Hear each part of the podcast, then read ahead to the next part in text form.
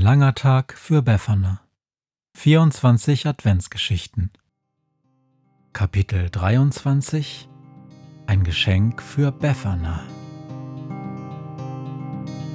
Wenn der Wind einsam durch die Straßen fegt, wenn die kalte Nacht sich auf die Häuser legt, wenn in Fenstern Weihnachtsschmuck ins Dunkel scheint, dann sind Befana und ihre Maus nicht weit. Wenn die Turmuhr Mitternacht geschlagen hat, stürzt die Hexe sich mit dem Geschenkesack auf nem Besen mutig in die Nacht hinab zu den Wesen, die ansonsten niemand mag. Weihnachtshexe Befana ist für alle Monster da. Alle Ratten, Kakerlaken, Geister, Spinnen, Feuerdrachen, alle unsichtbaren Ungeheuer, Zauberzeitmaschinenbauer freuen sich schon das ganze Jahr auf den Winterwind, denn der bringt deine Weihnachtshexe namens Befana. Holztür knarrt ein wenig, als die Hexe und die Maus ins Innere des Schuppens treten. Kalt ist es und dunkel. Schatten von Regalen, Gartenmöbeln und Geräten fallen auf den Boden, da der Mondschein durch die Tür den Raum nun schwach beleuchtet. Die Maus, die neben Befana den Schuppen inspiziert, läuft aufgeregt im Schuppen hin und her. So viel Gerümpel, alles voll mit Möbeln und mit Krimskrams, wo man sich ganz wunderbar verstecken kann. Und schau mal hier. Ein Sack mit Vogelfutter. Lecker. Lass den Vögeln bloß was übrig, sagt die Hexe beiläufig, doch denkt sie gerade über etwas anderes nach. Es müsste gehen, murmelt sie und holt aus ihrer Manteltasche eine Handvoll Kerzen. Große, rote Kerzen sind es, die die Hexe nun in jede Ecke des Geräteschuppens stellt. Dann setzt sich Befana auf einen Gartenstuhl. Gefällt's dir hier? fragt sie die Maus, die gerade in den Auffangbeutel eines Rasenmähers reingekrochen ist. Gefällt mir gut. Die Maus steckt ihre Nase aus dem Korb. Ich möchte Niklas einen Vorschlag machen, sagt die Hexe. Aber dafür brauche ich dein Einverständnis. Plötzlich ist sie ernst geworden. Schau dir nur den Sack mit den Geschenken an. Es sind einfach zu viele. Befana ist aufgestanden und sie wandert zwischen einem Gartentisch und einem aufgerollten Drahtzaun hin und her. Ich brauche Hilfe. Und ich glaube, dass der Junge ganz genau der Richtige für diese Arbeit ist. Das denke ich auch, sagt die Reportermaus. Sie ist inzwischen aus dem Korb herausgekrabbelt und hat sich der Hexe gegenüber auf ein kleines Holzregal gestellt. Der Junge ist sehr mutig, aber er ist noch sehr jung. Er wäre aber vielleicht nicht allein, sagt Befana. Sie schaut die Maus an, die ihr gegenüber auf dem Holzregalbrett steht. Das Mäuslein schnuppert eine Weile in der Luft, dann ahnt sie es. Du möchtest, dass ich bei ihm bleibe, stimmt's? Du bist die beste Hilfe, die er kriegen kann. Und du bist mutig. Zweimal hast du uns gerettet heute Nacht. Du hast den Pläneschmied gerufen und du hast den Riesen aufgeweckt, als Mino mich verfolgte. Du bist die Reportermaus der Krähenpost. Die Tiere und die Monster, die Gespenster, Kobolde und Heinzelmännchen, alle werden sie dich kennen. Dein Bericht wird bald schon von den Krähen in die Welt getragen. Er wird allen Wesen Hoffnung machen, die bisher an Weihnachten allein und ohne ein Geschenk geblieben sind. Wir sollten alles tun, um sie nicht zu enttäuschen. Und was wird mit dir? fragt die Reportermaus. Mit mir? Die Hexe zuckt die Schultern. So wie immer werde ich das ganze Jahr an den Geschenken basteln, werde Namenslisten schreiben und am Tag vor Heiligabend einen großen Sack auf meine Schultern laden. Und dann werden wir uns ganz bestimmt begegnen. Draußen hören sie nun Schritte. Es ist Niklas, der vom Haus her auf dem Weg zum Schuppen ist.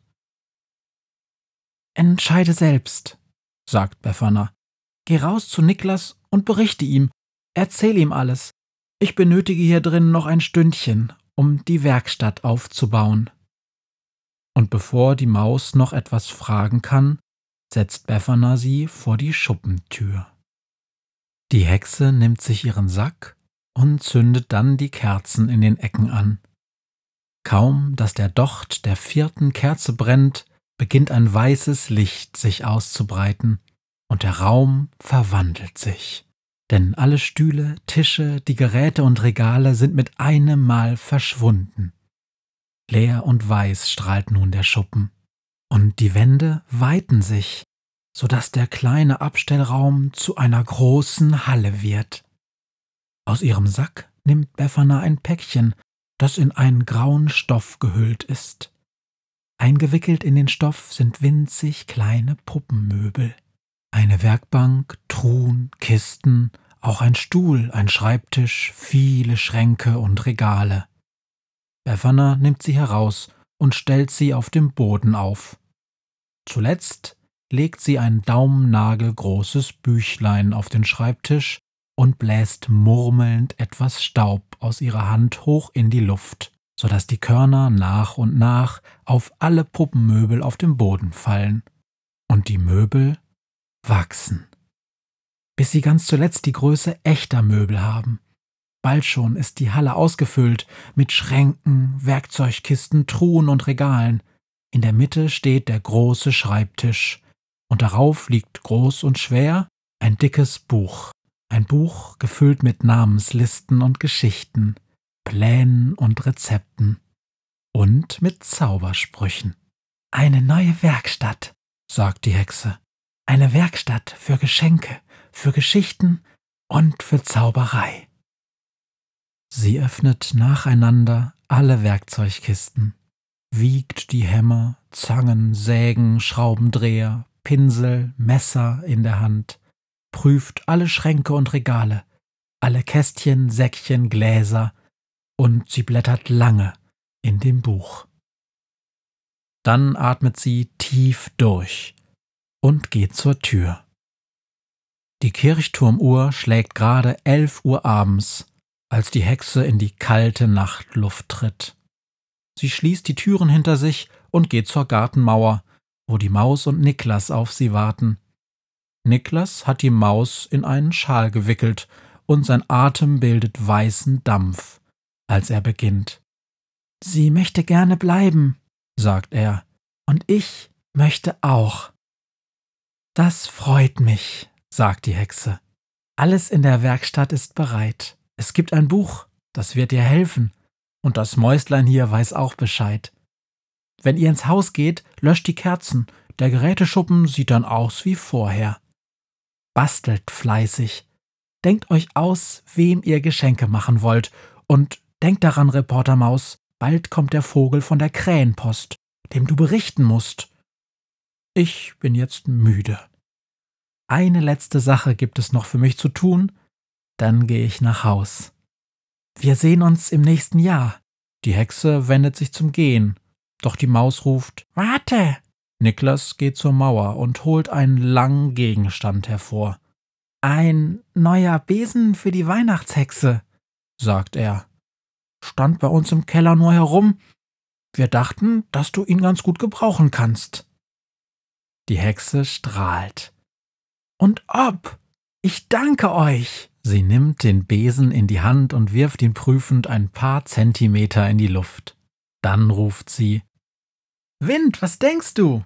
Würdest du mich auf dem neuen Besen durch die Lüfte tragen? Und schon bald braust er heran. Mit Freude, hui!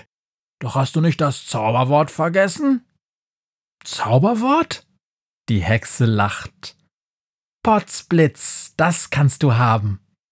Und sie schwingt sich mit dem Besen in die Luft.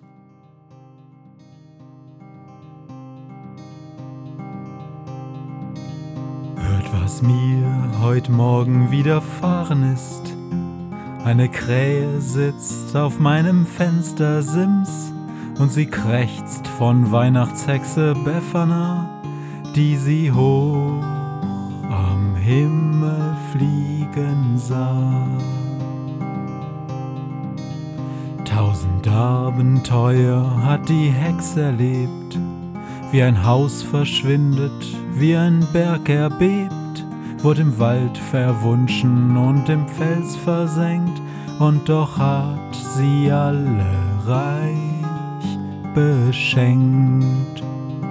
Weihnachtshexe Befana ist für alle Monster da, alle Ratten, Kakerlaken, Geister, Spinnen, Feuerdrachen, alle unsichtbaren Ungeheuer, Zauberzeitmaschinenbauer freuen sich schon das ganze Jahr auf den Winterwind, denn der bringt eine Weihnachtshexe namens Befana.